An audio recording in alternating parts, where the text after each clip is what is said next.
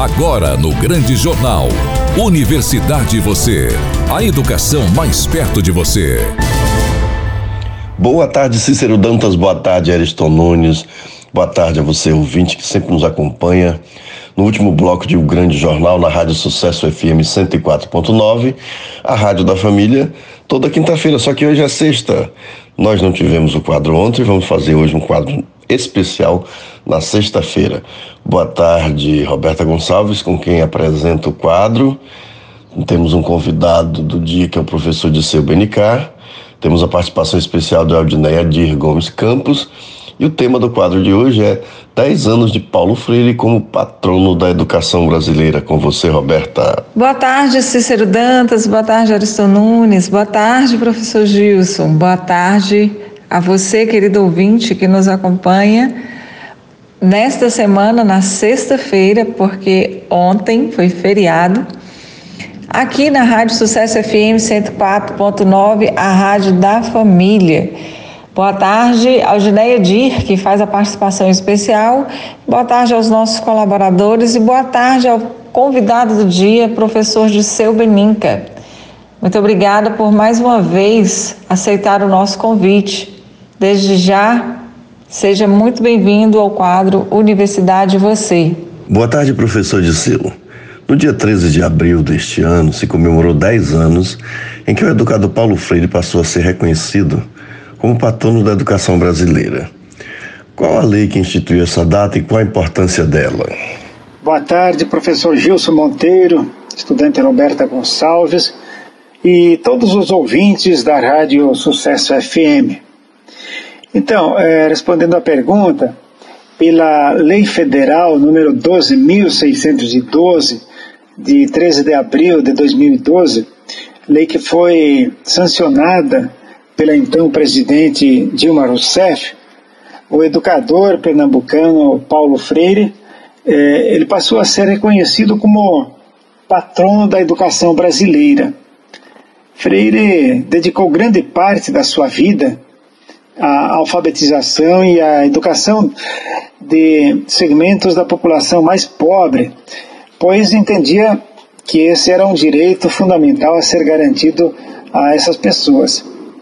É, Freire é uma referência forte e indiscutível no Brasil e em várias partes do mundo quando se pensa em uma proposta de educação libertadora e humanizadora.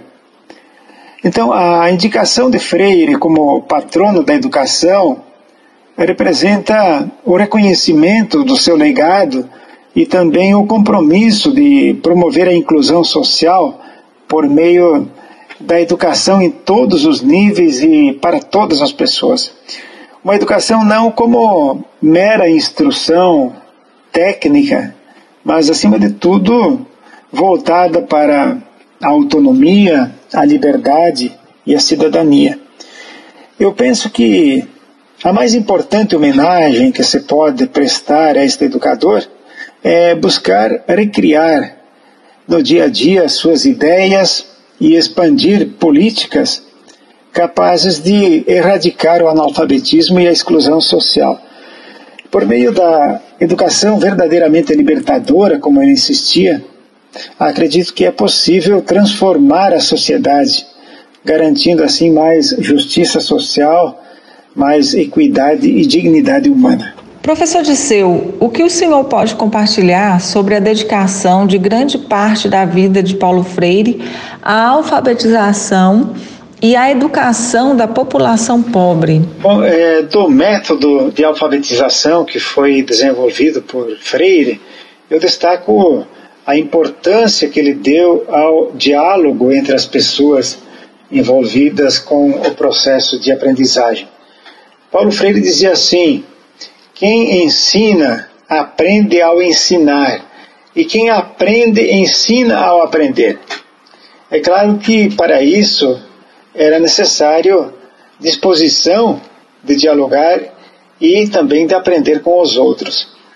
É, Paulo Freire mostrava que a educação é, libertadora consiste muito mais é, na troca de experiências e de saberes do que propriamente na transmissão de conhecimentos prontos, o que ele chamava de educação bancária. Freire sempre incentivou muito os chamados círculos de cultura, onde eram valorizados os saberes populares. A pedagogia que ele utilizava incluía também as ditas palavras geradoras, o que estimulava nos educandos o interesse e a participação na aprendizagem. Uh, o método consistia em iniciar com o levantamento de palavras usadas pelos alunos no dia a dia. Depois, algumas palavras eram selecionadas e serviam de base para a discussão nos círculos de cultura.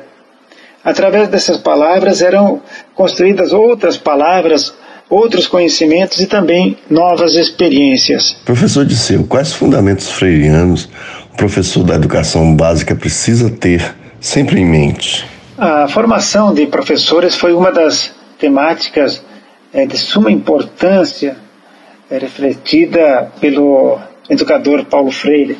Ele ressaltava a necessidade da formação docente em vista de que ele pudesse promover o diálogo, a autonomia e a capacidade do educando aprender a ler o mundo, mesmo antes de aprender a ler as palavras. Podemos destacar também a sua ênfase, a amorosidade no processo pedagógico.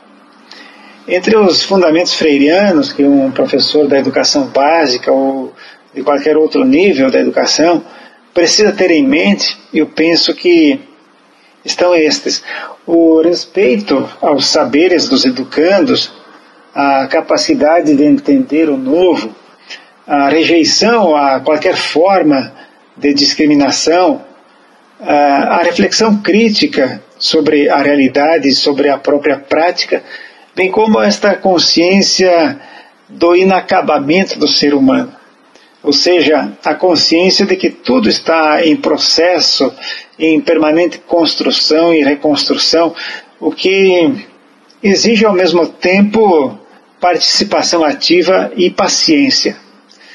Ter bom senso, humildade, convicção de que mudar é possível, curiosidade, competência profissional e muita esperança.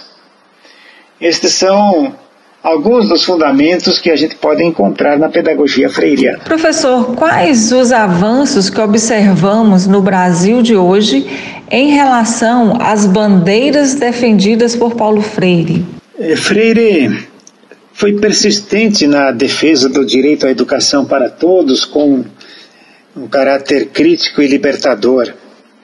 Com base nessa motivação, foram criados programas de alfabetização de jovens e adultos pelo país.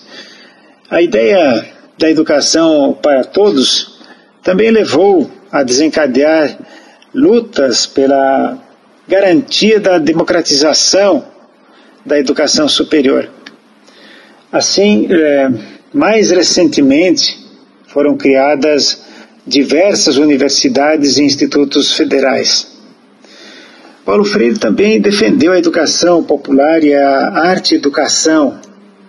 A partir disso, várias organizações, movimentos sociais e também instituições de educação passaram a promover a inserção da arte e da cultura como recurso pedagógico. Emergiram diversas iniciativas eh, visando a capacitação dos chamados oprimidos, Assim foram criados, por exemplo, cursos de educação do campo e propostas de educação para grupos específicos, como indígenas, mulheres, negros e outros. A proposta de Freire inclui também a solidariedade entre as pessoas e o respeito ao meio ambiente. Com essa inspiração surgiram múltiplas experiências de economia popular solidária, educação ambiental, cidadania planetária e assim por diante. Professor Disseu, como se encontra a cátedra Paulo Freire na UFSB? É, no ano passado, comemoramos o centenário do nascimento de Freire.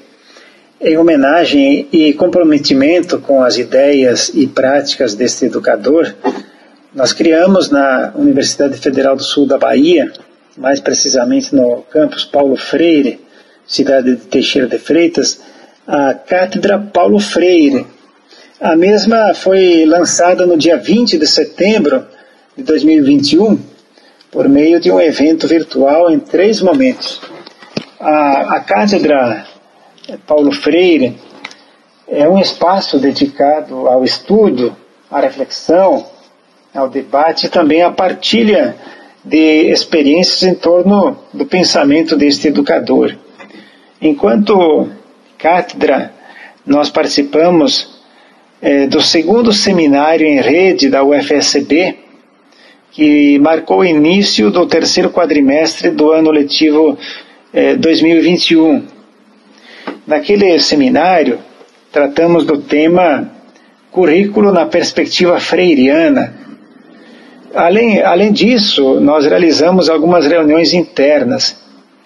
Porém, é, em virtude das atividades universitárias estarem ainda, é, ainda em sua maioria, né, sendo feitas de forma online, nós tivemos dificuldades em desenvolver outras ações uh, envolvendo a comunidade acadêmica e regional.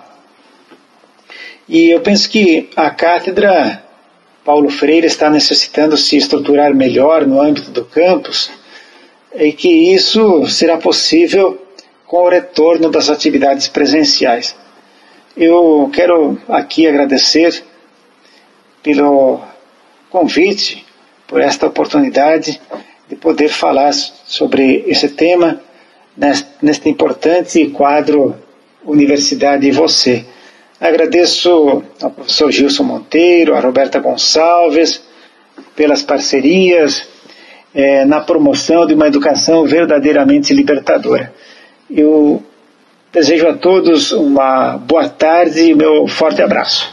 E Aldineia Dias está falando sobre as campanhas do mês de abril Abril verde, azul, azul claro e lilás. Hoje, em especial, ela estará falando sobre o abril verde. É com você, Aldineia. Boa tarde, queridos ouvintes. Estamos no mês de abril, onde é voltado para a conscientização de algumas doenças. Temos o Abril Azul voltado para o autismo, o Abril Verde para a segurança, prevenção de acidentes e doenças do trabalho, o Abril Lilás para o câncer de testículo e o Abril Azul Claro para o tumor na região do esôfago. E hoje vamos falar sobre segurança, prevenção de acidentes e doenças do trabalho. Na quarta-feira da semana passada, no Senado, houve um debate para a promoção do movimento Abril Verde, que mobiliza a conscientização sobre a segurança e saúde do trabalho. O senador Paulo Paim relatou que um ambiente de trabalho saudável implica em menos acidente, maior produtividade e bem-estar do trabalhador e de sua família. Na ocasião, afirmou que em 2020, de acordo com o INSS, 450 mil acidentes de trabalho ocorreram no Brasil. E vale lembrar que em 2021, de acordo com o Ministério do Trabalho, 1.937 pessoas estavam em situação de escravidão no Brasil. O trabalhador acidentado ou vítima de doença adquirida no trabalho tem direito à aposentadoria por invalidez se possuir incapacidade total e definitiva para qualquer trabalho. Trabalhar com segurança é muito importante. Reforce a importância dos EPIs no trabalho, divulgue os riscos, evite improvisos promova o diálogo, capacite seus colaboradores e realize os exames periódicos. Agradeço a atenção de todos e na semana que vem vamos falar sobre o câncer de testículo. Um forte abraço e até lá. Chegamos ao final do nosso quadro Universidade Você. Muito obrigada a todos. Fiquem todos com Deus e até a próxima semana, se Ele assim nos permitir. Acabou, que pena tenho de ir embora. Boa tarde, Cícero Dantas. Boa tarde, Ariston Nunes. Boa tarde, Roberta Gonçalves, com quem divido a apresentação deste quadro Universidade Você. Hoje um quadro especial na sexta-feira. Fique com o nosso Deus. Tchau, Teixeira de Freitas. Tchau, Brasil. Tchau, mundo. Até a próxima quinta-feira, quando voltaremos no dia normal com o quadro Universidade e Você. Esta é uma atividade vinculada ao grupo de estudos e pesquisas em ecossistemas comunicacionais e as tecnologias da inteligência. Ecoem. Você acabou de ouvir o Grande Jornal, um jornal completo, imparcial e interativo. O seu encontro diário com a informação. O Grande Jornal. Apresentação Cícero Dantas. Reportagem Márcio Barney e Miriam Ferreira. Produção e sonoplastia Eriston Nunes. Direção geral Leco Gomes.